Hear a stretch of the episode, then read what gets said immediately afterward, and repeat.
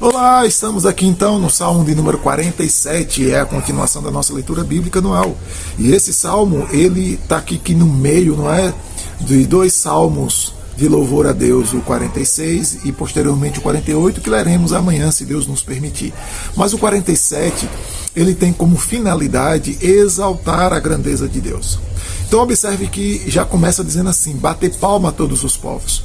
Bater palma aqui não significa, né, e não é restritamente é o que a gente faz de acompanhar uma música ou coisa parecida, ou aplaudir alguém quando diz alguma coisa, faz alguma encenação. Não. A ideia do contexto aqui era aplicado para eles de bater palma, eles só faziam isso quando estavam então reconhecendo ou sendo nomeado novo rei. Então a intenção do salmista diz assim: batam palmas todos os povos, aclamem a Deus como rei. E a gente vai encontrar isso no, nos versos 2 e verso 7, quando ele vai dizer assim que Deus é o rei de toda a terra. É? O verso 2 ele vai dizer que ele é o Senhor dos exércitos, é o Deus Altíssimo e ele é o grande rei de toda a terra. E o, e o, o verso número 7, acompanhado do 6, ele então vai dizer assim: cantem louvores ao, a Deus, cantem louvores, cantem louvores ao Rei, cantem louvores. Deus é o Rei de toda a terra. Cantem louvores. Então, o que o salmista está aqui insinuando e chamando o povo é de reconhecer, é de entrar na celebração de que Deus é o grande Rei da terra.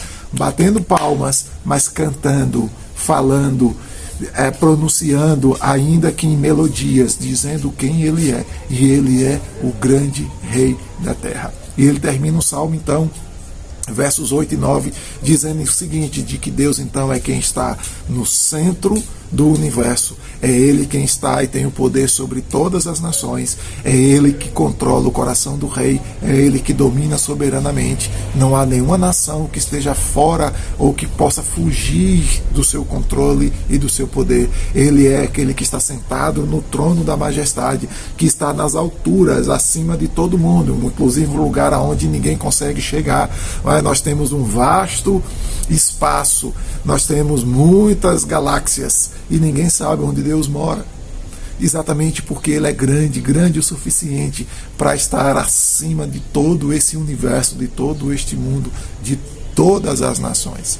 E Ele então encerra o salmo dizendo então que nós precisamos reconhecer a Deus e inclusive as nações fazem isso reconhecendo a Deus, se juntando a Jacó, ou seja, acreditando na promessa desse Deus que abençoa a nação, desse Deus que abençoa o povo, desse Deus que abençoa aqueles que o segue, que o obedece e que vai pela fé seguir os seus passos. Aqui está se referindo à promessa, termina assim no verso 9, dizendo então de que o mundo, de que os povos começam a seguir o Deus de Abraão, o Deus que tem promessas, que cumpre promessas e que pode abençoar o povo, porque todo o poder e toda a bênção está nas suas mãos. Então cante louvores, bata palma, celebre a Deus, coloque a Deus como rei da sua vida também.